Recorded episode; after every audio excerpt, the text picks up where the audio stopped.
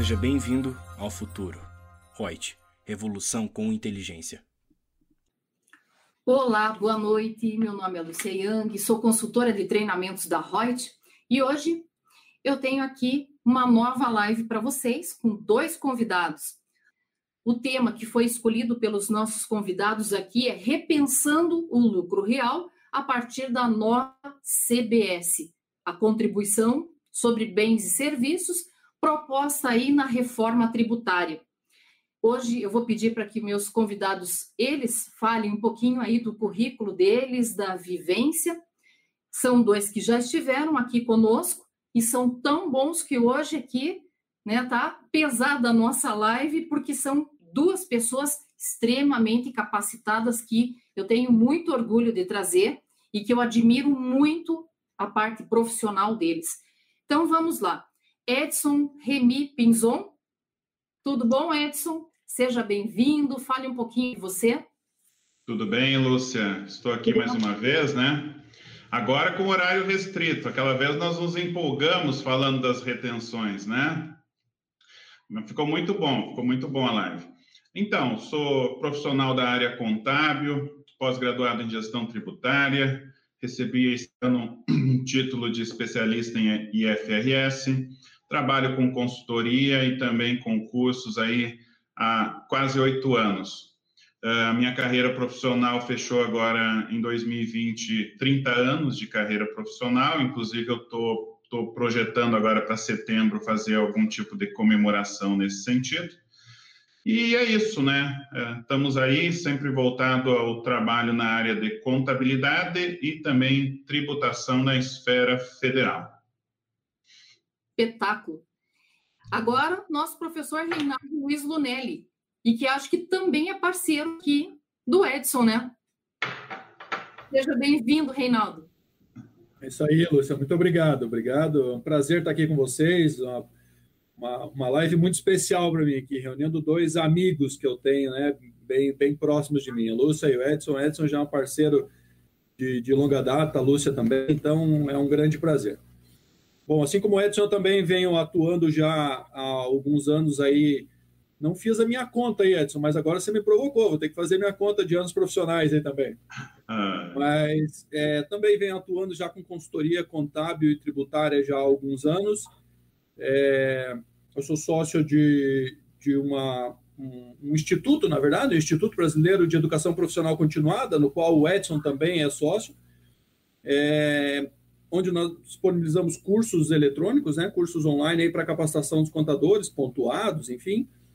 E já atuo numa, uma outra empresa minha, um projeto meu também, também de capacitação, EAD, e sou autor de livros e diversos artigos aí técnicos aí sempre voltados para a área contábil e tributária, né, que é minha expertise, a menina dos olhos já de muito tempo. Então, quando a gente gosta do que a gente faz, é sempre um prazer, né? Ótimo. E esqueceu de falar o maior, né? Agora meu meu ajudante, né, meu autor também, né? Meu Verdade. autor aí a gente vai trabalhar juntos aí com a atualização dos livros, criações novas, né? Verdade. Estamos nessa parceria aí também, né? Atualizando os, as obras. É um, um, grande prazer receber esse convite da Lúcia. Então, a gente está trabalhando na, na, atualização de algumas obras. Já começamos com algumas aqui, né? Logo a gente vai ter novas publicações aí atualizadas e tudo certinho para a gente poder disponibilizar aí para os assinantes aí, para os ouvintes das lives. Que legal. Nossa, a honra é toda minha, mesmo. Imagina. Com vocês dois aí que são feras. Gente, vamos começar já aqui falando que essa reforma tributária vem para trabalhar em cima de imposto sobre consumo. E aí, dos impostos né, que a gente tem, só que, a princípio, como eles falaram que vai ser segregada, então, se a gente for falar só imposto, seria o ICMS, o IPI, o ISS e o IOF. Mas, nessa primeira leva aí, nessa primeira segregação, a ideia é unificar PIS e COFINS, alterando e fazendo uma alíquota única de 12%. E, é, como vocês colocaram ali no tema, é, do, aonde que vai impactar isso para o lucro real? Porque hoje o lucro real é o único que pode utilizar créditos para o cálculo de PIS e COFINS. pela proposta da reforma, daí tanto vai servir para o lucro real quanto para o lucro presumido, essa possibilidade de utilização de créditos. Vocês, é, daí vocês veem quem que fala por primeiro ou não ali, mas o que, que vocês acharam? Vocês viram mais lado positivo nessas propostas ou lado que não fica tão bom? E positivo também depende para quê? Para o governo ou para o contribuinte? Ou está equilibrado? É, Lúcia, tem, na verdade, uma série de pontos aí, né? É, eu, eu, vejo pontos positivos e negativos do projeto. Né? A gente. É, até por isso eles não, não trouxeram esse projeto como imposto sobre bens e consumos, eles já trouxeram como contribuição, pensando no PIS e na COFINS e deixando os demais para uma segunda etapa, né? É, mas, assim, o, o, grande ponto e o grande, o grande impacto que eu vejo é, Primeiro, a depender da atividade, é, pensando aqui em prestação de serviço, por exemplo, é, um dos pontos negativos é que a gente pode sim ter uma majoração de tributos aí, né, a serem pagos. É, até porque quando se fala em PIS e COFINS, algumas dessas empresas estavam, porventura, no lucro presumido e vão chegar à conclusão, e, e algumas empresas, inclusive, estavam no lucro presumido pensando unicamente numa simplificação dos seus processos contábeis. Algumas sequer fizeram de fato um estudo, um planejamento e pensaram se aquele regime tributário era de fato melhor para elas. Infelizmente, essa é uma realidade que a gente vê em algumas empresas, né? É, e essas empresas que não fizeram esse estudo no presumido, elevação dessas alíquotas, que hoje eles pagam 3,65, mas sem direito aos créditos, agora essas que lá estão no lucro presumido precisarão fazer de fato esse, esse mapeamento dos seus impostos, especialmente pensando na CBS que chega com uma alíquota de 12, mas que agora vai permitir créditos, né? E se ela permite os créditos, eu preciso ter controle sobre isso. E para que eu tenha não só o controle, mas o registro de fato efetivo de todas essas operações no âmbito contábil, então, isso precisa estar muito claro, isso precisa estar muito embasado em documentos, coisas que as empresas do presumido às vezes até deixavam, não davam tanta atenção. Por quê?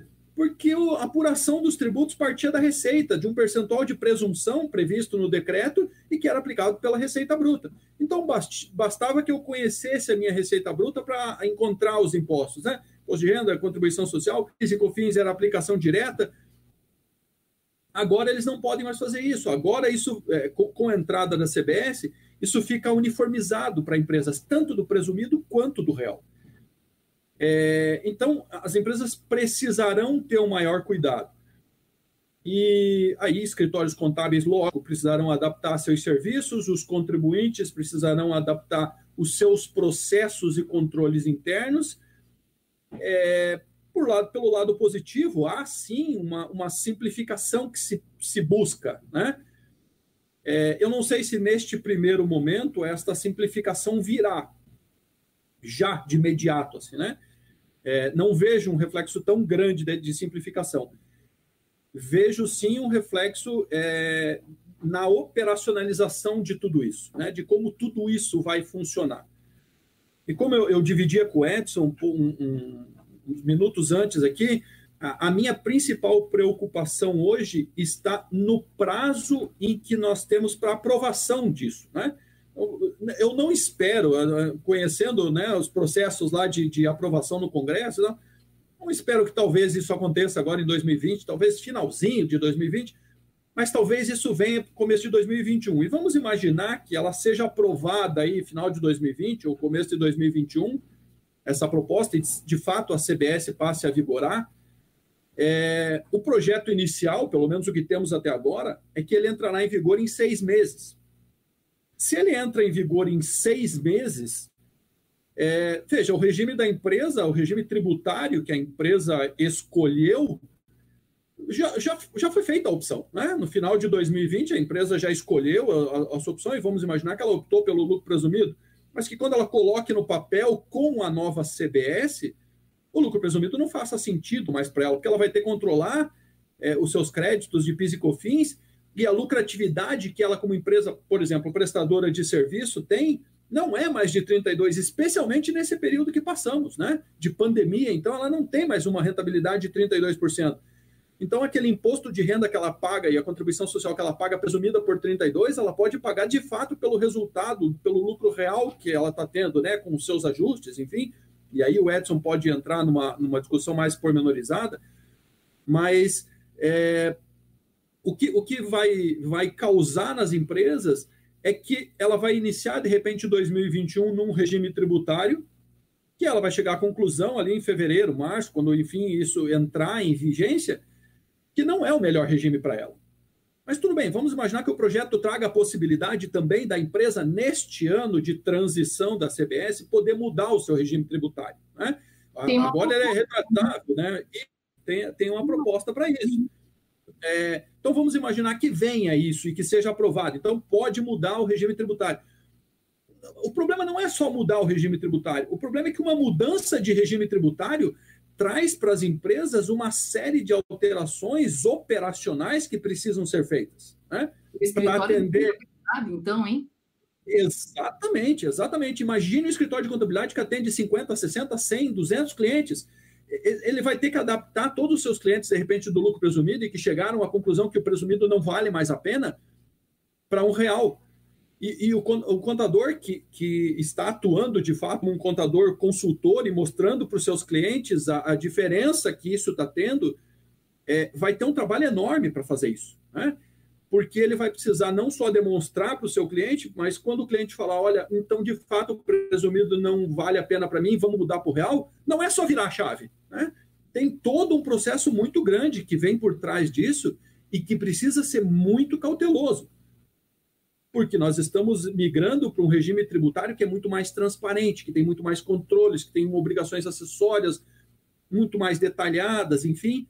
É, então eu vejo vários pontos aí que são dignos de uma especial atenção, especialmente nesse momento da transição da entrada da CBS em vigência. E tua opinião, Edson? Opa, deixa eu lá, estava só ouvindo primeiro. Uh, aproveitando o gancho do Reinaldo, né, até uh, prestando bem atenção na fala dele, pensando aqui outros aspectos secundários que também vão acabar ocorrendo. Uh, eu noto que já é, acho, uma cultura do, do, do Guedes, talvez cultura de primeiro mundo, de priorizar de que os impostos sejam o, o, mais efetivamente apurados em cima da realidade, ou seja, de uma contabilidade confiável. Pelo menos já li vários artigos, etc. Me parece que essa é a linha de raciocínio dele, né?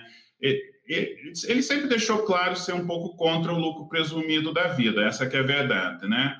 O Simples aí está dando uma sobrevida, até porque isso bate de frente com interesses de muitas pessoas, mas enfim. Uh, então, o que, que eu observo? Eu já tenho notado esse movimento, diria que de uns dois anos para cá, uh, talvez tenha se agravado agora com a pandemia, uh, muitos profissionais chegando e dizendo assim: quero fazer contabilidade de lucro real. Pode parecer uma doideira. E muitas vezes, eu até comentei com o Renato, eu deixei de bater de frente. Antes eu dizia, não existe contabilidade de lucro real. As normas contábeis são aplicáveis para todos os portes, claro, com algumas, algumas pequenas diferenças. Mas aí o que eu saquei que esse, que esse profissional queria, bem da verdade, era otimizar, melhorar o trabalho dele, preparando para poder atender uma empresa mais organizada e que a qualquer momento pudesse adentrar no regime de lucro real. Então, eu vejo que com essa combinação de fatores, a pandemia e, na sequência, a, a CBS, que passa a ser totalmente não cumulativa, e é sim do interesse do empresário e do contador ah, pegar o máximo de créditos fiscais, concorda comigo? Eh, vai haver uma mudança disso, como o Reinaldo comentou. Às vezes não dava bola para documento, a contabilidade. Por favor, pessoal, a contabilidade era feita com meses ou anos de atraso. Só que a CBS é mensal e o vencimento dela, inclusive, proposto é mais rápido que o atual, não será mais dia 25, será dia 20. Portanto, eu vejo que as empresas de contabilidade elas terão que sofrer assim uma mudança muito drástica e se profissionalizar melhor. Uh, o que, que eu noto na prática, eu que faço esses trabalhos também de acompanhamento e revisão de ECD e ECF. Infelizmente, meus queridos, ainda é lamentável alguns arquivos que eu vejo de ECD e ECF transmitidos para o fisco. É um total descaso. Depois a empresa é intimada, é notificada, e aí se pergunta o que, que houve. Está faltando profissionalização, né? Eu acho que nesse aspecto, inclusive, a Reut acaba sendo favorecida, né, minha amiga Lúcia? Nesse ponto. Você sabe, Edson, que eu pensei em você numa hora que eu li aqui um negócio da, da, dessa reforma, em que fala que na, na CBS não vai ter a retenção, já que a gente fez, né? A nossa live sobre retenção, na hora eu já pensei, viu nessa, né? Então, é uma desburocratização nesse sentido também, né? É, eu, diria assim, não tem a retenção, mas tem até no materialzinho que eu fiz para vocês, acho que é lá pelo artigo 120, se eu não estou enganado, ele, ele fala assim de retenção, mas talvez, né, não fica claro porque carece de regulamentação, talvez seja naquele caso, por exemplo, ele, se, ele criou das plataformas digitais, vocês viram? Por exemplo, eu, Edson, eu tenho curso colocado, né, inclusive meu curso da ICF lá, na plataforma Hotmart. Eu sou um produtor correto, eu emito toda a nota fiscal de cada compra de curso. E os comissionados deveriam emitir as notas fiscais deles. Eu não vou entrar nesse mérito. O que, que ocorre? Claro que o governo viu que estava uma festa no arraiar, né? E aí ninguém estava emitindo nota e falou: para tudo. Não é porque a compra é feita online e não tem aquelas, muitas vezes, a circulação física que a gente está acostumado do procedimento à moda antiga, que não, não há incidência dos impostos, quer seja ICMS ou ISS.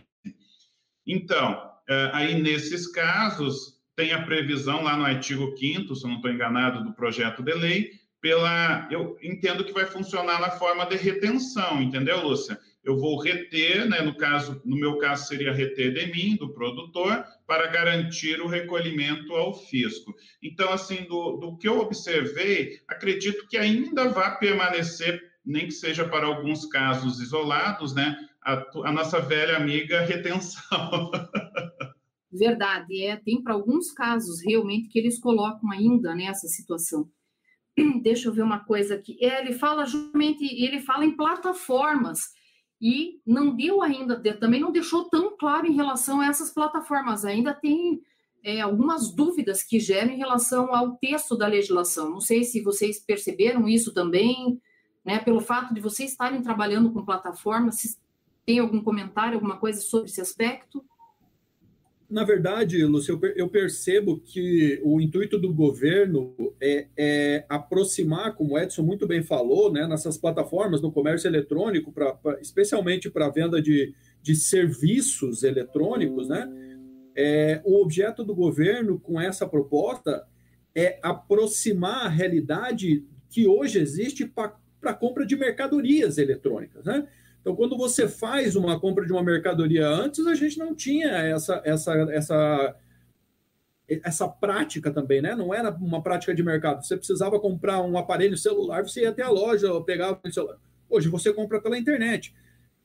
É, e, e, o que, que acontece hoje, depois de toda a regulamentação e depois de todos os cuidados que foram tomados? Você recebe a nota antes mesmo da mercadoria. Né? Quando a mercadoria lá foi separada no estoque da loja que você fez a compra, você já recebe no seu e-mail a nota fiscal. Que depois, quando você pega a mercadoria, se você optou por buscar na loja, ou se ela vem até você, a mercadoria transita junto com ela e chega para você mais uma via da, da DANF ali, né, acompanhando a mercadoria. Mas é, eu acho que o governo, o que o governo está pretendendo nesse sentido é aproximar a venda de serviços eletrônicos também como funciona nos produtos eletrônicos, né? É os produtos que você compra de forma eletrônica. É, fazendo com que, de, de, de, fato, as pessoas atuem como o Edson tem atuado na venda dos cursos dele. Eu, eu, comprei o curso do Edson, então, beleza, está aqui a sua nota fiscal, o teu acesso é esse, o teu login é esse. No e-mail do login, o cara já recebe a, a nota fiscal, porque é, teria que ser este o procedimento. Fiscalmente falando, este é o melhor cenário, né? E eu entendo que o governo, que o governo está tentando fazer nesse momento é exatamente tentar aproximar essas duas realidades. Não sei se o Edson concorda comigo. Ah, eu, eu entendo que ele quer fechar uma torneira. Essa aqui é a verdade. Porque sejamos bem sinceros, o que ocorre nesse sentido por muitos, né, talvez até mais na área de serviços do que de, de comércio, porque no caso de comércio a mercadoria ainda precisa ser circulada. Então sempre se tem aquele receio, aquele medo de uma eventual fiscalização. A não ser o pessoal que arrisca e usa muito serviço de correios, essas entregas, que a gente sabe que aí acaba dando uma, uma escapada. Mas eu vejo até que o, o gargalo começou a ser a área de serviços mesmo. Você entra hoje numa plataforma como, como a Hotmart ou Monetize, mas tem uma, uma cacetada de, de opções lá de, de produtos virtuais e não são, às vezes, produtos muito baratos, pessoal. Eu já vi custos lá na faixa de 3, 12 mil. Esses dias eu vi um lá. Então, imagine esse tipo de situação sem nenhum pagamento de imposto. Maravilha, né? Maravilha, estou sendo sarcástico. Pessoal, se vocês me permitem, só porque a gente tem a questão do horário, então, só pontuar algumas coisas, né? Até para a gente não perder muito o foco, uh, o foco da nossa live. Uh, em relação, então, pensemos, lucro real e CBS. Uh, ah, deixa de ter a importância a questão do PIS e COFINS em conjunto com o IRCS para aquele teu planejamento tributário prévio entre presumido e real. Vocês concordam? Porque hoje, quando se fala em planejamento tributário, não adianta olhar IRCS sozinhos, tem que olhar PIS e COFINS. Então, de certa forma, simplificaria essa análise, correto, Reinaldo? Não sei se você concorda. Simplificaria, porque aí o foco voltaria a ser como era alguns anos atrás, IR e CS. Então, nesse, aspecto, nesse aspecto, teria, um, digamos, um, um, uma diminuição no complicador. Uh, setor de serviços, concordo com o Reinaldo. Se você vai hoje para o artigo 10 da Lei 10.833, quem que está nas exceções mesmo do lucro real e que paga 0,65 e 3? Só serviços. Tem um único caso que eu sempre brinco que está perdido lá, que é comercialização de areia e pedra britada. Não sei que lobby esse povo fez, mas o resto é tudo serviços. E aí isso realmente preocupa, uh, até no caso de encarecer o preço de alguns serviços, como, por exemplo, serviços da área de comunicação. O serviço da área de comunicação ficaria de fora, passaria aos 12%. Então, pense comigo, hoje ele está privilegiado com 0,65 e 3, e ele passaria a 12%. Então, isso provavelmente, não só telecomunicação, mas outros serviços, passariam a ser onerados. No caso das universidades, também se prevê a extinção do ProUni. E hoje, pô, isso oferece uma redução de carga tributária fantástica. Eu acompanho uma, uma faculdade aqui do interior do Paraná e eu sei quanto de, de arrecadação é, é, é deixada, né? é, é isentada. Então, tem que ver o reflexo dessas situações também, tanto no preço final, me preocupa, e em relação à definição do regime tributário, porque aí você deixa de lado PIS e COFINS, não digo que deixe de lado. Se você tinha aquele descaso em relação a cobrar documentação, né, Reinaldo? Você vai ficar desesperado cobrando agora. Agora não vai aceitar fazer pagamentos em nota, essas coisas, por quê? Porque você quer o crédito fiscal. E o que, que vocês acham da, do corte que está sendo planejado em relação aos benefícios fiscais? Porque, que nem, por exemplo, desses benefícios todos aqui, desses incentivos, como que ficam daí as empresas que não vão mais ter esse tipo de subsídio e tal?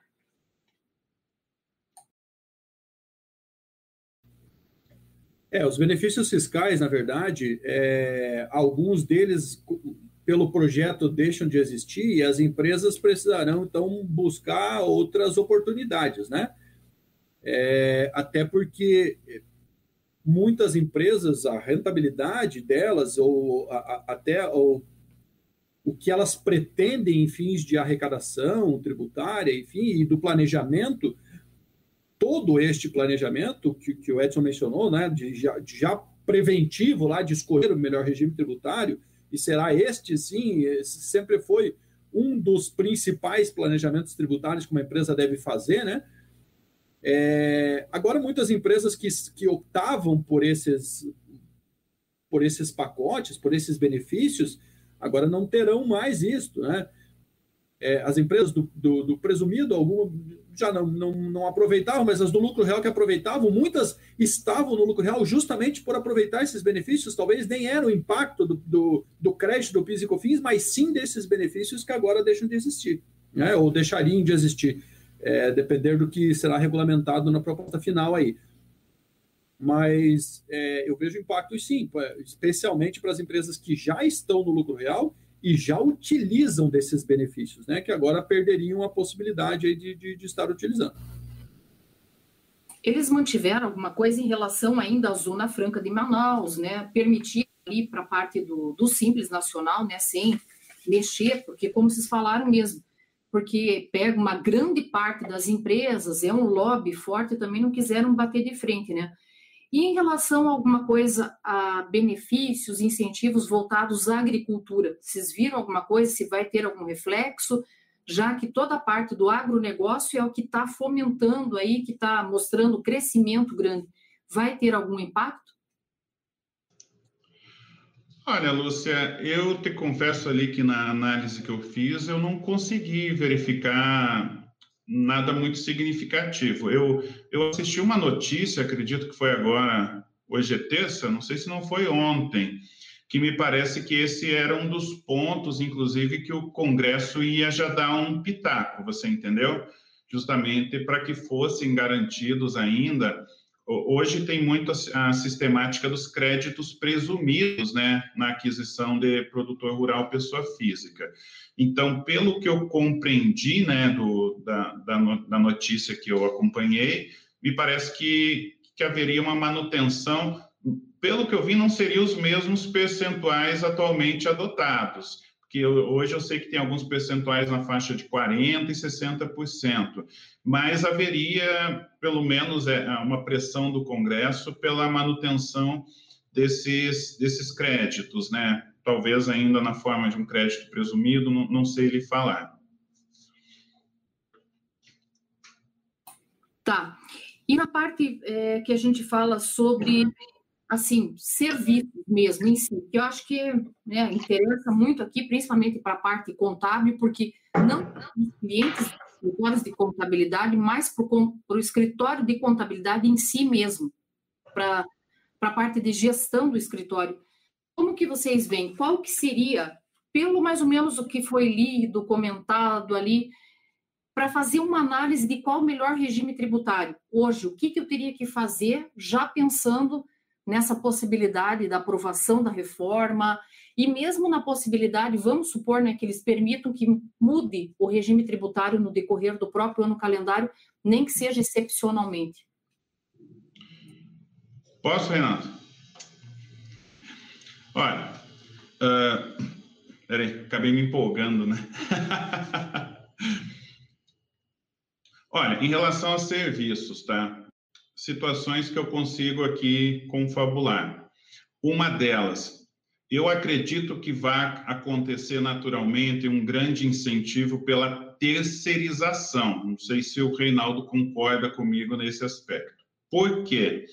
Porque, ao menos no âmbito do PIS e COFINS, existem vários posicionamentos do fisco de que a contratação de mão de obra terceirizada, olha que interessante, dá direito a crédito. Então, a minha leitura é de que isso seja mantido pela CBS. Então, olha que maluco, eu contratar diretamente CLT, a princípio, sem crédito, mas se uma outra empresa de cessão de mão de obra contratar essa pessoa e, me, eh, e tiver o contrato comigo, isso possibilitaria o crédito integral, inclusive do custo da folha que eu estou repassando dentro daquela nota fiscal.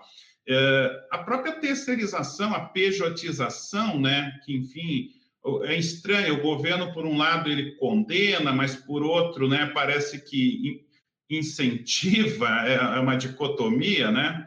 Então, eu vejo que para o prestador de serviço, uh, me parece que vai ser um dos principais caminhos.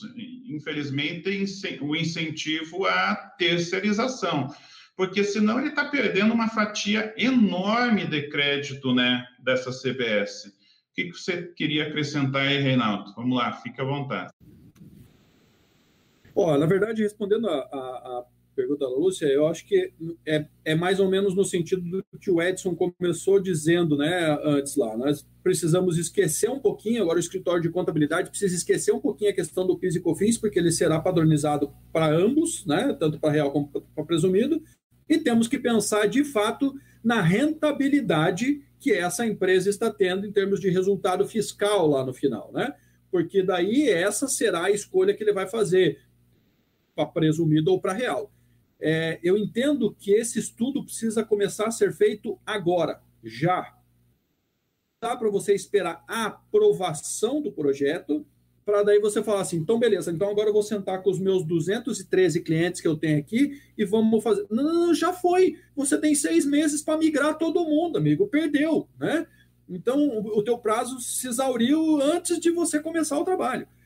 Então não tem que começar a fazer agora, tem que começar a pensar agora. Não dá para esperar pra, lá para frente, não. Tem que, tem que começar a mexer agora. De fato, eu concordo também com o que o Edson falou da questão da pejotização. É, vai sim existir um movimento disso. É, só que, por outro lado, eu vejo o seguinte: o governo, prevendo isto também, já tem uma próxima etapa onde eles objetivam tributar a distribuição de lucros, né? que hoje não existe. É, então, o que, que o governo pretende com isso? Ah, vai haver a pejotização? Vai. Então, o Reinaldo, que trabalhava lá na Reut, lá, agora não vai mais ser funcionário da Reut. Ele vai abrir uma empresinha lá e vai emitir uma notinha para a Reut a Reut vai passar a ter créditos desse serviço que o Reinaldo emite para ele. Legal. O que, que o Reinaldo faz na contabilidade dele? Essa, é, pelo menos, é a realidade das empresas hoje, né? O que, que o Reinaldo, quando ele abre essa empresa? Ele paga lá o seu imposto pela conta da pessoa jurídica e os SUS mais organizados, que ainda abriram uma conta no nome da pessoa jurídica, né? Paga os seus impostos aí no nome da pessoa jurídica, paga o serviço contábil, aqueles que, que mantém ali, é, paga uma outra coisinha que ele compra em nome da pessoa jurídica, o resto ele faz o quê? distribui lucro para a pessoa física dele, transfere para a conta da pessoa física dele, faz toda a sua movimentação e todo esse recurso que ele transferiu para a pessoa física entrou como isento. Né? Ele declara lá no, no seu declaração de ajuste anual como isento e não tributável. No ficha específica, inclusive, entra isento de imposto. O que o governo está fazendo agora é legal. Então a Reut não vai pagar o imposto lá sobre aquela nota, vai ter o crédito mas o Reinaldo, em compensação, quando transferir isso para a pessoa física dele, vai ser tributado, porque esse lucro, esse rendimento que ele obteve, vai ter que ser tributado não só pelo simples, de repente, que ele adota lá e que ele pagou pela, é, pelo recebimento da nota fiscal dele, mas quando ele distribui lucro, ele também vai ter que tributar uma parcela dessa distribuição de lucro. Né? Não será mais isento. Então, de uma forma ou de outra, como o Edson falou, o governo vem fechando as torneirinhas, né? Vem, bom, vai ter um movimento aqui. Então, beleza, então vamos tributar nessa ponta. Vai ter outro movimento, vamos entrar com outra tributação. Eu acho que o, o, o governo tem fechado mesmo o cerco, né? Bom, o SPED já começou tudo isso, né, para facilitar essa fiscalização. Agora a coisa vem apertando cada vez mais. Se, você me, se vocês me permitem, só aproveitar o gancho, é, realmente, Renato, eu, eu falei ali em relação à terceirização, a terceirização, por exemplo, com empresas que locam mão de obra, é uma realidade. Funcionaria bem nessa questão do crédito. A pejotização, realmente, me perdoe, né? Uh, como vai ter a tributação na sequência da distribuição de lucros, é, realmente está tirando o interesse. E eu vou além, porque, assim, em regra, é proibido a cessão de mão de obra no simples. Então, olha, olha, olha a briga. Então, eu já trabalhei para grupo de empresas que, graças a Deus, era tudo correto. Quando tinha o PJ, já deixava lá. Você não pode optar pelo simples, presumido para você. Então, mas o presumido também vai ter a CBS de 12, cara. Então, veja, vai ficar uma facada para ele. Então, putz, espera aí, eu vou ficar terceirizado, vou ter que pagar 12 e o outro lado vai ter o crédito do 12, beleza. Não posso optar pelo simples, essa é a verdade. E falando também sobre o simples, está lá no. É, como crédito, isso é muito importante, galera. O, o, a sistemática de crédito do, da nova CBS fica diferente do PIS e COFINS, ela fica igual do ICMS, ou seja, está claro no projeto de lei, é o crédito nominal. Então, hoje existe uma fábrica de dinheiro, sejamos bem sinceros, eu já vi até sócios fazer esse tipo de coisa, tem empresa de lucro real e abre uma outra lá no Simples não necessariamente para folha, o que é incorreto, mas às vezes para terceirizar algumas atividades. Eu já vi, por exemplo, serviço de beneficiamento e industrialização. E aí o que, que ocorre? Ele paga lá no Simples, por exemplo, 6%, mas tomava um crédito de 9,25% de PIS e COFINS. Isso acaba, porque como o crédito é nominal, em cima daqueles 6%, exemplo, ele está pagando 1,5% de PIS e COFINS, e a empresa de lucro real só vai poder creditar esse 1,5%, é o crédito nominal. Lado ruim que eu vejo, pode desincentivar a empresa de lucro real presumido adquirir do fornecedor do simples em igualdade de condições de preço. Vocês concordam comigo? Então, pode haver um desincentivo, infelizmente, do optante do, do simples. Eu queria saber o que, que vocês pensam também a esse Concordo com isso, concordo mesmo.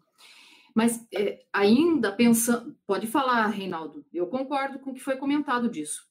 É um desestímulo, né, de você comprar do Simples Nacional. Teria daí, se eles querem manter esse regime tributário e dentro, talvez, do equilíbrio no mercado, para não ter essa, né, essa desigualdade tão grande, ter que mexer no regime do Simples, que eles já prometeram que vão mexer, né, na estrutura, e talvez possibilitar outra forma de crédito. Então, senão, inviabiliza. Né? Quem que vai querer comprar do cara? Então, por que, que eu vou ser simples nacional? Agora, estou pensando uma coisa ainda mais, como o Edson comentou ali, em escrituração contábil digital, escrituração contábil fiscal, todas essas coisas. Como no tributariamente, né? Porque contabilmente as empresas têm que ter a contabilidade. Mas tributariamente, a legislação do presumido não diz que é, eu não preciso, que seria o correto eu ter a minha escrituração com base na lei, né, tudo certinho, comercial e tal.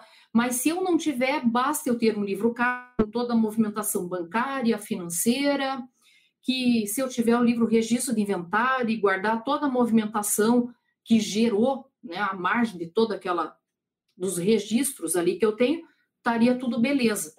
Tá. Só que o grande problema é como é que ficaria se, a partir do momento que houver essa mudança, obrigue quem está no lucro presumido a ter documentos, a ter uma contabilidade completa, regular, transparente, tal qual no lucro real, como que vai ficar esse comparativo contabilmente daí? Como que vai ficar essa comparação de um ano calendário com o outro, que eu vou mostrar um determinado resultado num período e um outro bem diferente do outro, porque aí sim vão aparecer todas aquelas notas, tudo que eu tinha e que estava por debaixo dos panos.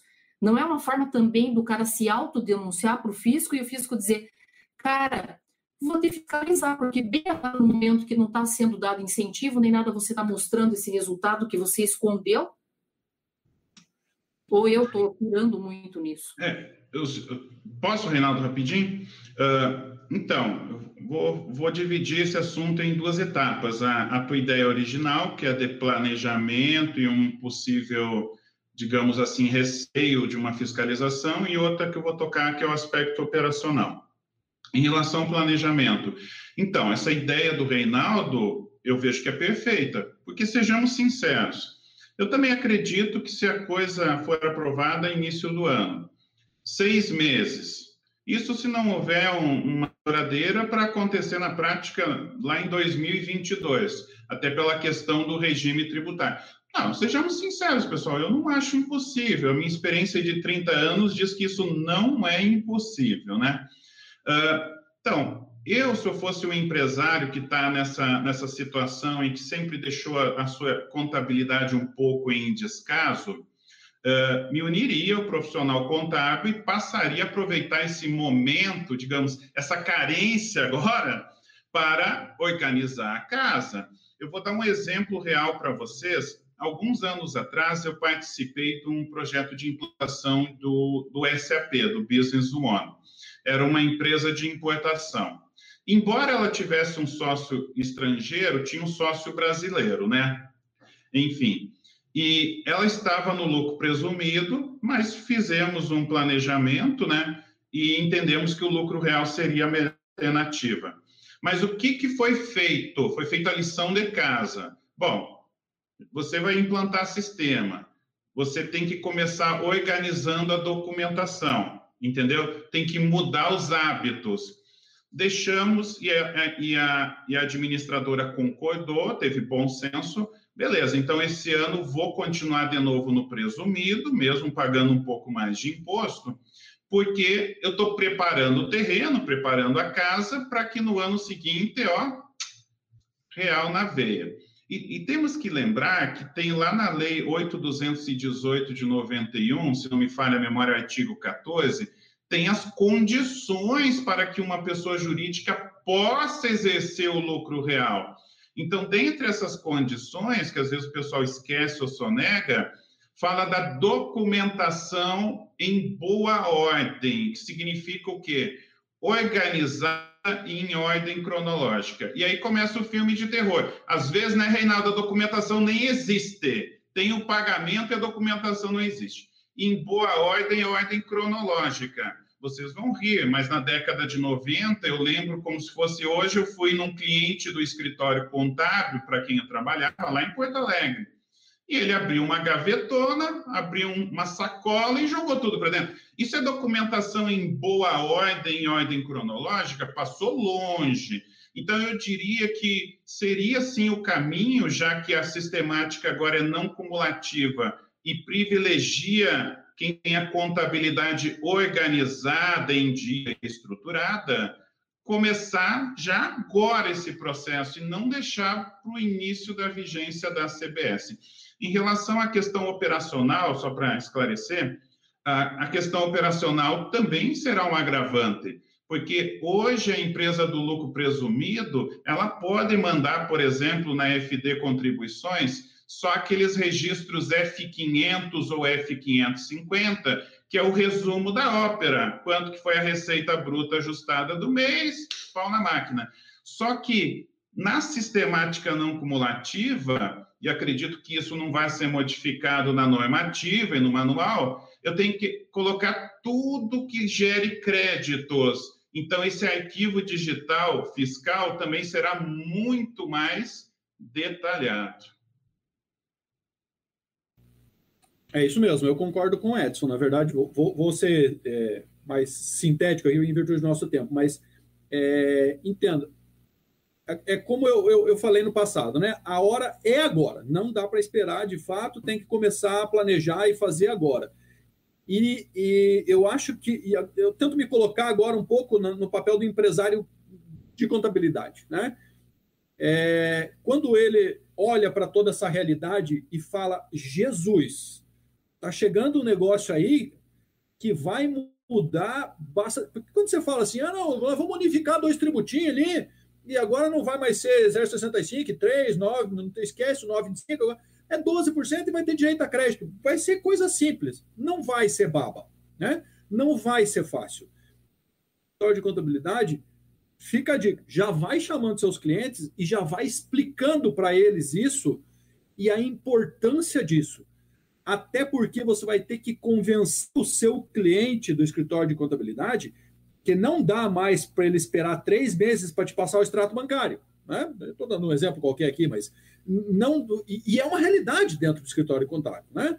Aquele cara do presumido que fala assim: olha, eu comprei um carro aí coloquei no nome da empresa faz uns três meses. Meu Deus, não dá mais, cara. Isso tem que girar rápido. Especialmente converse com o seu contador antes. Ó, oh, tô comprando um carro aqui, blá, blá, blá, tem algum cuidado que eu preciso tomar, nota fiscal aqui, o que, que precisa aparecer. É isso, é essa a realidade. E, e como o Edson muito bem pontuou lá no começo, a, a visão do governo é que isso seja cada vez mais transparente. Porque o, o nosso ministro já declara muito abertamente que quanto menos presumido puder ser a realidade das empresas, melhor será. E para fins fiscais, de fato será. Né? É, tributariamente falando, vamos ter um, um, um trabalho extenso aqui para fazer e alguns cuidados específicos, mas precisa ser dada uma atenção especial. E a hora é agora. O empresário contábil não pode, especialmente conhecendo seus clientes, não pode esperar muito tempo, porque isso vai trazer grandes reflexos, inclusive para o SPED dele, que agora muda, e que você vai ter que declarar muito mais informações lá dos créditos e que a empresa sequer estava acostumada a pedir nota para os seus fornecedores, porque para ela tanto faz ou tanto fazia né, no lucro presumido, e agora, independentemente dele ficar no presumido ou não, vai trazer reflexo sim. Tá. A Fabiana, deixa eu só comentar das pessoas que estão aqui na live hoje. A Fabiana Alves de Aquino, que é de Espinosa, Minas Gerais. A Arte Fiscal Sul, é, o Germano, que está ali, está dando parabéns pela live, dizendo que o tema é ótimo. É, Mercedes, Lucas Pereira também. Essa arte fiscal sua é de Ponta Grossa. Ronaldo Conte, que é de Campinas, São Paulo. A Denise Maria Oliveira, né? a Denise que a gente conhece, que é do CRC, nosso aqui. A Lucimar Lambi. Maia Maia, é, da HM Cooper Conta, Curitiba, tem a Eda Cristina, o Tiago de Moura, Rubens Francisco, é, Andrew Moura, Profit Google, ótima live. E daí temos uma colocação aqui do professor Newton Fati, que vai estar conosco aqui na quinta-feira. E ele diz: crédito presumido da CBS é diferente para diferentes produtos rurais. Existem no projeto várias alíquotas que podem ser utilizadas. Cada ramo de atividade terá que verificar suas características. Ainda isso, nessas né? ramificações todas. É... Deixa eu ver o que mais. O Rafael Dávila Soares diz: havendo esse movimento de pejotização, a empresa contratante não corre o risco de sofrer processo de vínculo trabalhista visto que emitirá nota somente para essa empresa? Veja, para caracterizar vínculo empregatício, tem outros critérios que precisam ser considerados, né? Não é somente ter uma nota fiscal para essa empresa, só isso não comprova o vínculo empregatício. É, comprova, de repente, uma dependência financeira, mas não, não vai comprovar um vínculo empregatício se de repente você não tiver subordinação, se você não tiver um horário a ser cumprido de entrada, de saída, se você não, não, não estiver trabalhando numa gestão ali que tiver pessoas. Então, assim, tem outros itens que precisam ser considerados. Eu acho que só o caso de emitir a nota fiscal não bate o martelo nessa questão. E eu complementaria, Reinaldo, que uma situação trazida pela pandemia e que acaba corroborando para a pejotização. Claro, deixando de lado a questão da tributação sobre lucros, que é a seguinte: um dos aspectos que caracteriza a cessão de mão de obra, isso está lá no regulamento previdenciário, está na lei trabalhista, é de que o, o, o, a pessoa, o segurado, tenha que exercer a função no local do contratante. E hoje em dia, com esse lance de home office, vocês concordam? Isso, isso é um fator que veio colaborar favoravelmente. Então, não, praticamente acabou ali, né, com essa questão do trabalho remoto, não digo que acabou, claro, existem, pode existir outras provas, mas dificulta, dificulta sim, né? Uh, eu queria só pontuar ainda em relação ao assunto anterior, que fiquei pensando aqui, Uh, pensem assim, não sei se é a proposta do governo, né? Mas parece que ele está complicando mesmo a vida do simples, porque vamos pensar um pouco. O Simples agora não vai mais transferir crédito cheio de PIS e COFINS para o não Simples. Concorda comigo? Não vai transferir, vai transferir uma miséria. Uh, ao mesmo tempo, como o Reinaldo bem lembrou, pandemia ou outros aspectos, muitos devem ter reduzido a sua lucratividade. Já estava comum aí muitas empresas do Simples pulando direto para o real, concorda comigo? E aí fica no mato sem cachorro. Diz, Pô, eu estou numa situação de extrema simplicidade, concordo? Só preciso saber a minha receitinha, blá, blá, blá, jogar no PGDAS, tá morta a cobra.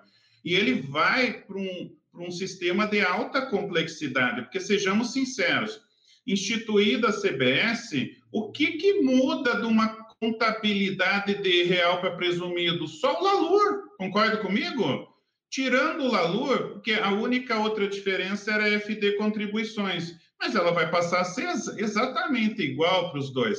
E isso também é um alerta para o empresário contábil, aquele empresário que insiste em ter, digamos, condições, preços diferenciados, para que ele fique atento que o serviço que vai dar no real e presumido é praticamente o mesmo e que ele equalize isso na sua tabela de honorários, porque senão ele vai sair perdendo, vocês concordam comigo?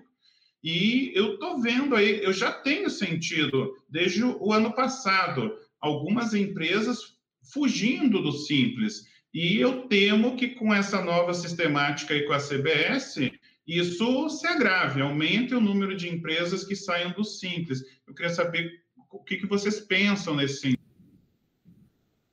É, é, na verdade, assim, ó, é, é, volta aquela, aquela conversa que nós estávamos tendo com relação ao perfil do governo, né? menos se pretende uma presunção de resultados. O simples nada mais é do que uma presunção, né? um sistema de presunção na hora da apuração dos tributos. Então, a tendência é que o governo, de fato, vai extinguindo isso. E talvez não tire o Simples Nacional do ar e algumas dificuldades para que não incentive, de fato, o uso dele. Como ele fez com a criação da Anexo 6, lá, né, onde ele tributou, é, os valores são extremamente. Não vale muito a pena estar lá no Simples, uma exceção ou outra, mas a grosso modo não vale muito a pena. Então, as, as empresas acabaram migrando para outros regimes. O presumido e o simples nacional acho que caminham no mesmo rumo aí. É, eu, eu, penso que talvez isso vai ser analisado com maior carinho quando entrar a etapa da desoneração da folha de salário. Vocês concordam comigo? Porque hoje, hoje uma das desvantagens do Simples, fora no anexo 4, é a questão da, da economia, muitas vezes observada em relação à cota patronal. Concorda comigo? Então, eu acho que o grande X da questão aí vai, vai acontecer no momento posterior, caso dê certo né, a proposta da desoneração da folha de salários. Olha que interessante o que, que o professor Newton comenta aqui. Juristas apresentam vários aspectos sobre quais operações comerciais estão no âmbito do débito da CBS. Exemplo, receita financeira de holding. Também existem dúvidas jurídicas sobre o que será crédito ainda isso também, né, que a gente tem que pontuar. Temos a Rosane, Rosiane, da Profit, que é de contabilidade de São Mateus do Sul, a Daiane Lisboa, Tati Cerilo, que é Paranaíba, Mato Grosso do Sul, é, a Estudo e Contabilidade está dizendo que é um excelente conteúdo, é, a Denise Maria Oliveira fala no excelente bate-papo e dicas, e da Cristina, da ACOMAR, Associação de Contadores de Marechal Cândido Rondon, também está participando. E temos esses participantes. Já estamos, infelizmente, chegando aqui nos nossos últimos segundinhos, quase, né? Deixa uns 30 segundinhos para mim, Lúcia. Não vou e... passar disso. Fala lá. Só aproveitar ali o, o, o, o papo do Newton, porque, inclusive, eu comentei nos bastidores com o Reinaldo. É, em relação ao débito, eu me permito discordar em parte do Newton, porque, para mim, como ele faz a referência direta ao artigo 12 do Decreto-Lei 1598, é o conceito já conhecido de receita bruta, claro, sem o ICMS, ISS e a própria CBS. Agora, em relação ao crédito, me preocupou um aspecto. Qual aspecto? no, no artigo que trata do crédito, ele fala do crédito sobre bens e serviços. E ele já não faz referência àquele mesmo artigo do Decreto-Lei 1598. Qual a preocupação que eu explanei para o amigo Reinaldo? Arrendamentos, aluguéis. Eu vejo como um perigo muito grande, porque, da forma, pela literalidade como está no projeto, me dá a entender que não haveria mais crédito sobre nenhum tipo de arrendamento, inclusive leasing. Hoje isso é utilizado por muitas empresas como planejamento tributário. Entre o CDC e o leasing, optam pelo leasing. A questão de arrendamento é muito comum com multinacionais, não quer adquirir o próprio imobilizado, prefere arrendar. Então, esse ponto eu colocaria assim um grande ponto de interrogação que eu vejo como ponto de alerta.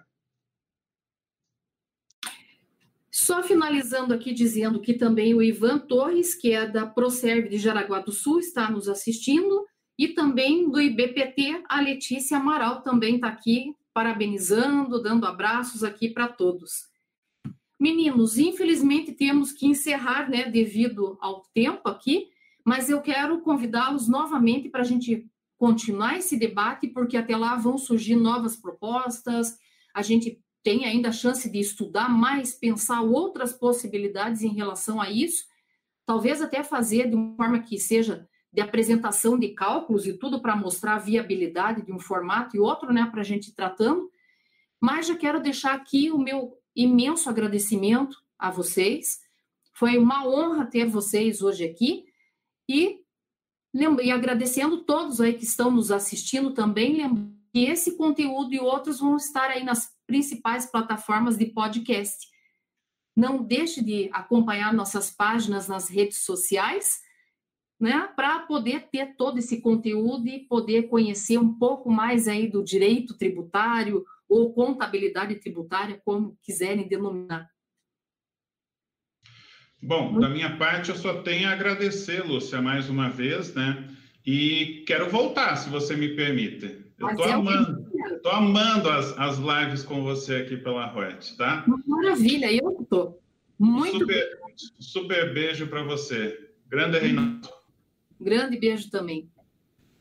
Obrigado, gente. Mais uma vez eu agradeço também a possibilidade de poder estar aqui discutindo e, e conversando com vocês, especialmente com dois amigos tão especiais. Eu acho que certamente a gente tem muito assunto ainda para tratar. A CBS ainda vai nos trazer muitas outras novidades, certamente. Esse projeto ainda vai trazer novas nuances aí que a gente vai precisar tratar certamente até essa aprovação. A gente tem muita coisa ainda para conversar e também já aceito o convite de pronto aí para voltar a hora que for necessário. Maravilha. Puxa, obrigada mesmo, gente, de coração, tá? Então, um ótimo descanso para vocês, uma ótima noite para todos e só tenho a agradecer. Muito obrigada mesmo. Muito obrigado, eu também. Obrigado, gente. Até mais. Até.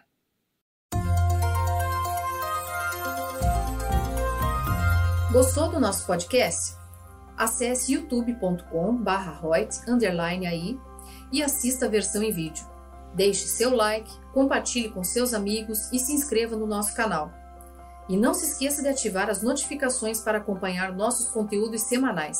Aproveite! Até mais!